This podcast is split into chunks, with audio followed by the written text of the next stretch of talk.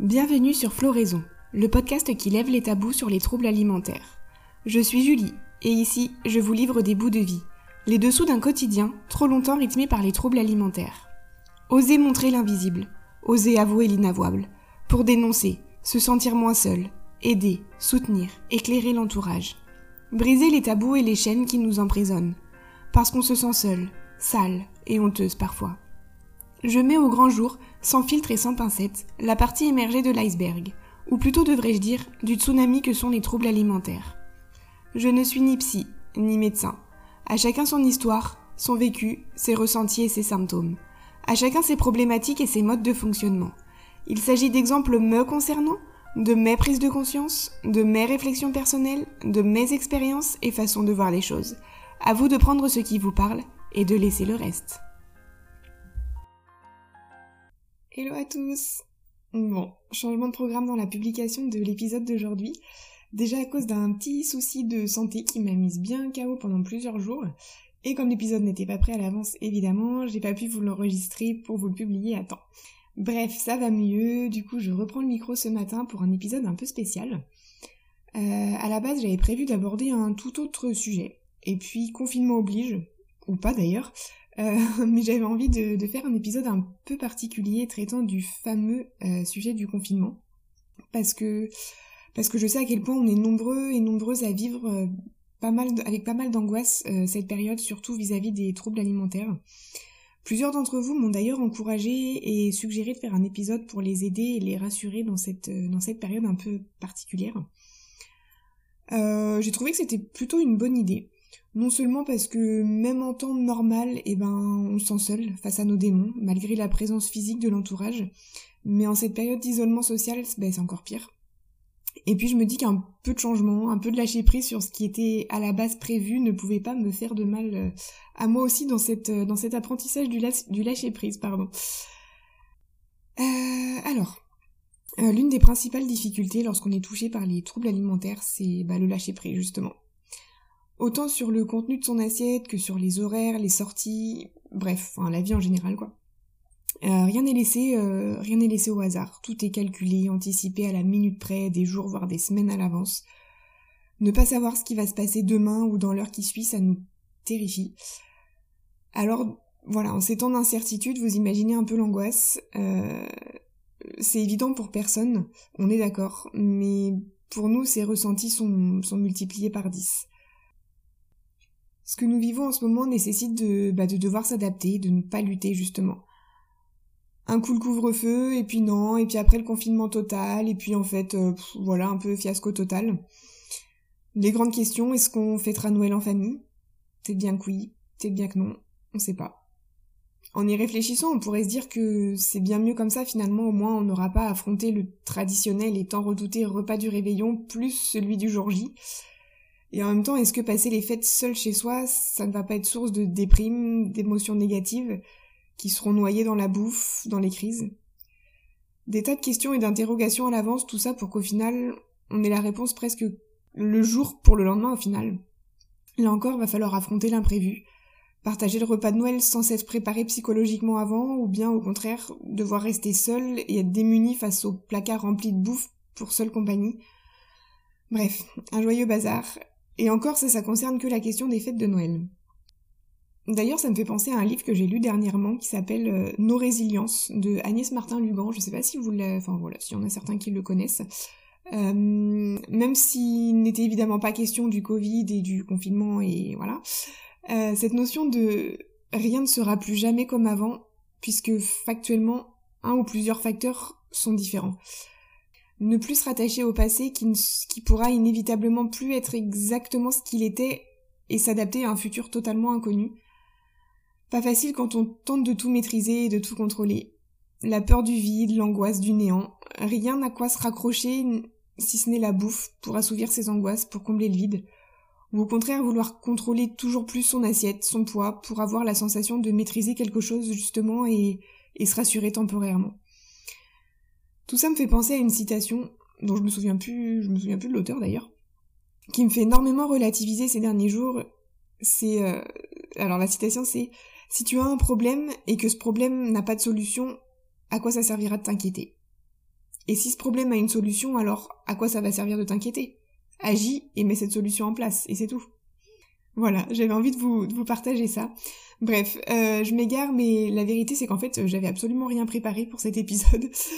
Euh, comme à mon habitude, je m'étais dit, allez, cette semaine, il faut que tu fasses un épisode spécial confinement, que tu trouves un plan, que tu le rédiges, que tu l'enregistres, que tu le retouches pour qu'il soit sorti à temps, nanana, pour qu'il soit nickel. Euh, et encore une fois, je me suis mis la pression, et ça a été contre-productif, comme à chaque fois. Euh, depuis le début du confinement, je, bah voilà, je vais pas vous mentir, je procrastine un peu.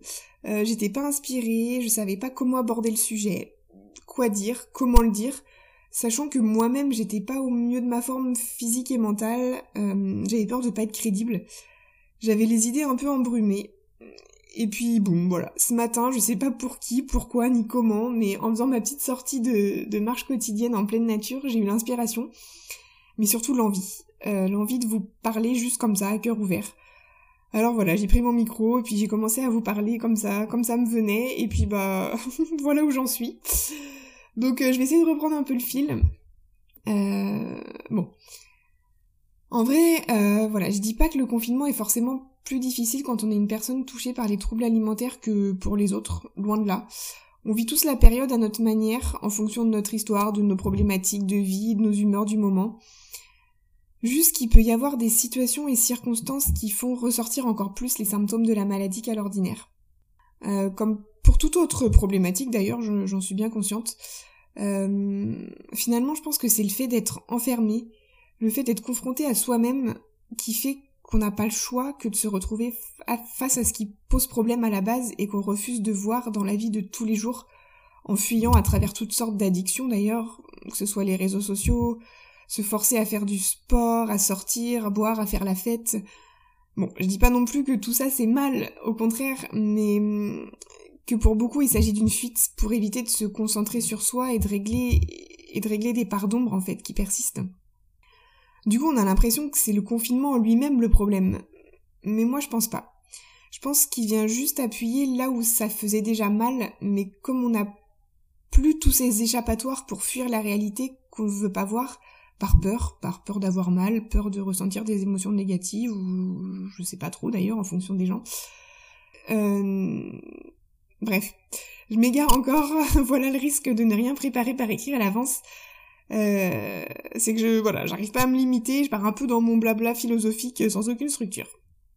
Donc, euh, si j'en reviens à ce que je disais, et que je ramène ça au sujet des troubles alimentaires, euh, c'est pas forcément le confinement à proprement parler qui renforce les troubles alimentaires mais juste que comme on utilise les symptômes de la maladie pour fuir ou cacher autre chose de plus profond, le fait d'être limité dans la mise en place de ces symptômes ou ces rituels euh, nous pousse à nous confronter en fait à nos démons, ce qui est d'autant plus désagréable euh, que ça renforce la volonté de mettre en place ces symptômes ou ces rituels et c'est un véritable cercle vicieux, c'est un enfer car on est on est seul donc potentiellement seul face à nos démons et problématiques internes, que d'habitude les symptômes de la maladie viennent tamponner.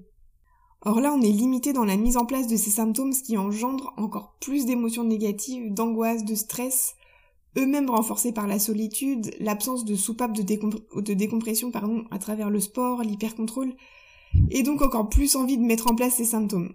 Bon, je sais pas si vous avez suivi mon raisonnement, mais bon, je vais vous donner quelques exemples concrets pour que ça vous parle peut-être un peu plus.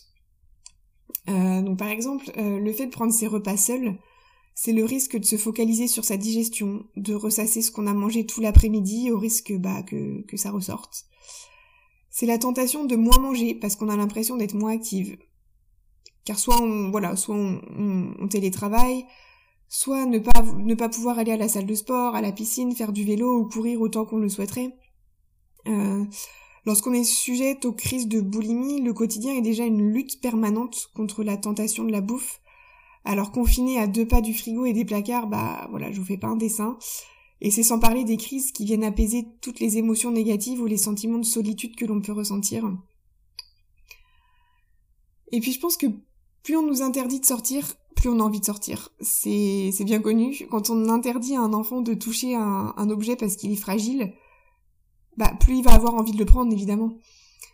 Et bah là c'est pareil, avec les sorties et surtout l'hyperactivité physique. Sachant qu'on ne peut pas aller à la salle de sport ou bien aller courir à plus d'un kilomètre de chez soi, c'est frustrant.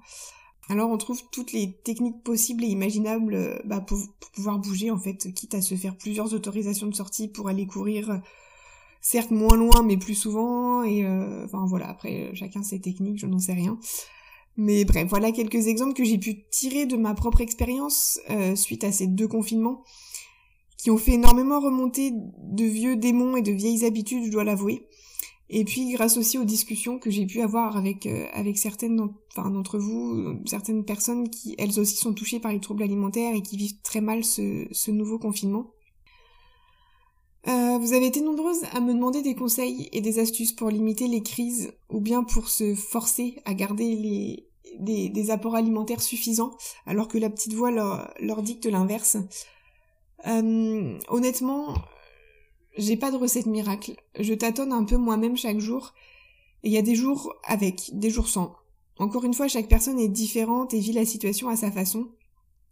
Et on, on sait bien que quels que soient les conseils, on, quels que soient les conseils qu'on peut recevoir, ce sont juste des graines plantées dans nos têtes. Il faut pas attendre le déclic qui va arriver comme le Messie. Euh, il faut vraiment que ça vienne de soi, en fait, de l'intérieur. Je me sens absolument pas crédible à donner quelques conseils, euh, mais en tout cas, ce qui fonctionne pour moi, euh, déjà, ça va être de remercier, entre guillemets, cette période d'isolement et d'inactivité, parce que c'est le moment de prendre du temps pour soi, pour travailler sur ce qui reste à travailler et que l'on refuse de s'avouer finalement. Euh, parce que du coup, bah, ça évitera de se traîner ces casseroles encore plusieurs mois, voire plusieurs années, pour au final complètement s'effondrer de nouveau. Donc certes, c'est pas forcément agréable tous les jours, mais si c'est pas agréable, justement, c'est signe qu'on avance et qu'on est en train de faire face et de, prendre le pas sur nos démons finalement. Euh, ensuite, j'aurais envie de vous dire de ne pas rester confiné seul, dans la mesure du possible, bien évidemment, pour limiter les risques de crise, ou bien avoir quelqu'un qui vous alerte si si elle voit que bah, que vous vous alimentez pas suffisamment. Mais en fait, au moment où je vous le dis, bah, ça rejoint le point précédent finalement. Je me dis que si vous vous confrontez jamais au problème, il sera jamais résolu. Donc certes, en étant entouré, ça laisse moins de place à la maladie pour s'exprimer, mais c'est qu'un pansement, c'est qu'une béquille temporaire et aussitôt de nouveau seul, les symptômes reviendront aussi secs parce que parce que vous n'avez pas travaillé sur le véritable fond du problème. Donc après, c'est à vous de voir. C'est à vous de voir où vous en êtes finalement. Si le symptôme de la maladie vous met véritablement en danger, alors clairement ne restez pas seul. S'ils sont supportables, j'ai envie de dire, et que votre santé n'est pas réellement en danger dans l'immédiat, alors à vous de juger. Si vous pouvez rester, enfin jusqu'où vous pouvez rester seul, quoi. Mon troisième conseil que je pourrais vous donner, euh, c'est surtout de ne pas vous juger après une crise ou après un repas sauté ou pour, euh, pour ressentir de la culpabilité à manger. Vous faites de votre mieux avec les moyens que vous avez actuellement entre les mains. Mais tout ça, c'est pas figé en fait. Ces moyens à votre disposition, ils évoluent et ils se multiplient au fil de la guérison, au fil des expériences, qu'elles soient bonnes ou qu'elles soient mauvaises. Ce que je vais dire vaut surtout pour les crises de boulimie, mais euh, en fait, notre cerveau, il se sert des crises comme une béquille en fait, comme une soupape de décompression quand le trop-plein d'émotions négatives se fait ressentir. Il fonctionne comme ça depuis des mois, voire des années. C'est, en fait, lui, c'est ce qu'il connaît c'est ce qu'il sait faire de mieux, entre guillemets, pour le moment. Euh, alors certes, c'est pas forcément le plus agréable pour vous, c'est pas ce qu'il y a de meilleur pour la, pour votre santé, euh, mais pour lui, c'est ce qu'il y a de plus simple en fait, euh, en cas de malaise. Alors petit à petit, bah essayez en fait de changer des petites choses dans votre routine. Je sais pas, moi par exemple, ce qui m'a aidé, c'est, je sais pas, le, soir par exemple, au lieu de prendre votre douche avant de manger, prenez-la après manger, euh, changez de place à table pour manger. Euh, je sais pas si vous avez des rituels dans la journée, et eh ben essayez de casser un petit peu ces rituels. Il suffit pas de grand chose. Je sais, je voilà. Après chacun adapte à sa situation, mais le fait de changer des toutes petites choses comme ça, ou, ou changer un meuble de place, ou et eh ben, eh ben en fait ça, ça permet de, de voir les choses différemment et, euh, et de perturber un petit peu les symptômes. Voilà, parce que en fait quand on est dans le symptôme, quand on est dans nos rituels destructeurs, eh ben on fait les choses tellement machinalement, le cerveau il réfléchit plus. Et là, bah le fait de le déstabiliser un petit peu, de faire les choses autrement, et ben et ben voilà ça ça aide un petit peu à bah ouais à bousculer les habitudes à bousculer le symptôme et euh, voilà moi c'est ce qui m'a aidé en tout cas en, sortant de l'hôpital euh, au mois de mars euh, au mois de mars dernier après si les crises sont dues à une dénutrition ou par manque d'apport lors des repas et ben bah je vous fais pas un dessin. Vous savez ce qu'il vous reste à faire je pense. Et si c'est trop difficile d'augmenter les quantités au repas parce qu'on a peur de pas pouvoir aller se dépenser après moi, ce qui m'aide, euh, c'est de me dire, bah voilà, qu'est-ce que tu préfères? Manger un peu plus sans faire de sport derrière, même si tu penses que ça va te faire prendre du poids, mais éviter une crise qui va te faire mal physiquement, psychologiquement, et qui te fera probablement avaler bien plus de calories que si tu avais mangé un morceau de pain ou un, morceau de fromage un peu plus gros. Ou bien te restreindre et inévitablement faire une crise derrière. Après tout, qu'est-ce que vous risquez à oser? Osez essayer. Si vraiment c'est inconfortable de faire des repas un peu plus conséquents et que vous y arrivez pas, bah c'est ok, mais au moins vous aurez essayé.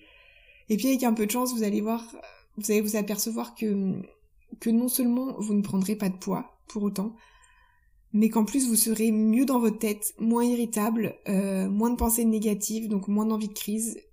Et voilà. Enfin bon, je dis ça après, euh, voilà, je dis rien. Et puis voyez ce confinement comme un exercice, comme un jeu, entre guillemets. L'occasion de réduire votre activité physique pour mettre en place une routine bien-être, de faire des choses pour vous aimer, pour prendre soin de vous. Euh, pour tout vous dire, en sortant de l'hôpital, avant le premier confinement, j'avais été immobilisée totalement pendant deux mois entiers. Ça avait été une torture pour moi, je vous, je vais pas vous mentir. Euh, voilà, je courais pas loin de 30 à 40 km par semaine, en plus du vélo, de la marche. Euh, et puis j'ai fini par accepter que pour retrouver la santé, il fallait que je me pose, que, que je repose mon corps. Ce qui fait qu'en sortant, même si on était confinés, je me sentais libre et heureuse de pouvoir aller marcher ne serait-ce qu'une heure d'affilée dans la nature. J'appréciais ces moments parce qu'en deux mois, on, m'interdisait toute activité physique. Au début, j'avais même pas le droit de faire mon lit ni débarrasser mon plateau. Et ça a provoqué du coup comme un, un sevrage en fait chez moi. C'est-à-dire que le simple fait de marcher un peu euh, me provoquait les mêmes sensations que quand je courais pendant une heure à l'époque. C'est ça aussi le problème des troubles alimentaires, c'est qu'on est toujours dans le plus plus plus. Pour atteindre un certain niveau de bien-être, euh, il fallait que je cours toujours plus vite, toujours plus loin et toujours plus souvent. Alors une, petite pause, en fait, ça m'a, ça a permis de remettre les compteurs à zéro, j'ai envie de dire, et de savoir me contenter de peu niveau activité physique. Attention, euh, ça revient quand même très très vite ce cercle vicieux. Alors pourquoi vous aussi ne pas profiter de ce confinement pour pas forcément stopper toute activité physique, parce que malgré tout c'est important, mais au moins pour ralentir votre niveau d'activité physique. Et vous verrez que quand vous allez pouvoir de nouveau vaquer à vos sports favoris, vous allez, vous allez tellement kiffer que vous vous contenterez de peu et de moins qu'avant, on va dire. Cela dit, voilà, rien ne vous empêche quand même d'aller marcher ou bien même de courir un petit peu dans votre périmètre d'un kilomètre. Vous avez le droit, et prenez-le, ce droit, il est primordial, voire vital, alors ne vous en privez pas non plus, mais voilà, essayez de prendre ce temps pour, euh, pour limiter justement cette activité physique. Voilà, bon, je m'arrêterai là pour cet épisode. Euh, j'espère que qu'il vous aura plu, qu'il vous aura aidé, soutenu ou bien fait vous, vous sentir un peu moins seul. N'hésitez pas à me laisser un petit commentaire sur mon Instagram, euh, julie avec deux i.gdn, ou un avis sur Apple Podcast euh, pour me dire comment vous vivez cette période, euh, ce que vous arrivez à mettre en place pour vous, pour vous sortir de vos troubles alimentaires, ou bien même si vous ne en sortez pas, voilà, c'est toujours bon d'échanger. Je voulais juste ajouter une dernière chose. N'oubliez pas que les professionnels de santé sont là pour vous aider aussi, vous soutenir durant cette période les psys, les médecins, les centrales d'appel euh, sont là, voilà, que ce soit en présentiel ou en, visio ou par téléphone, ils sont là.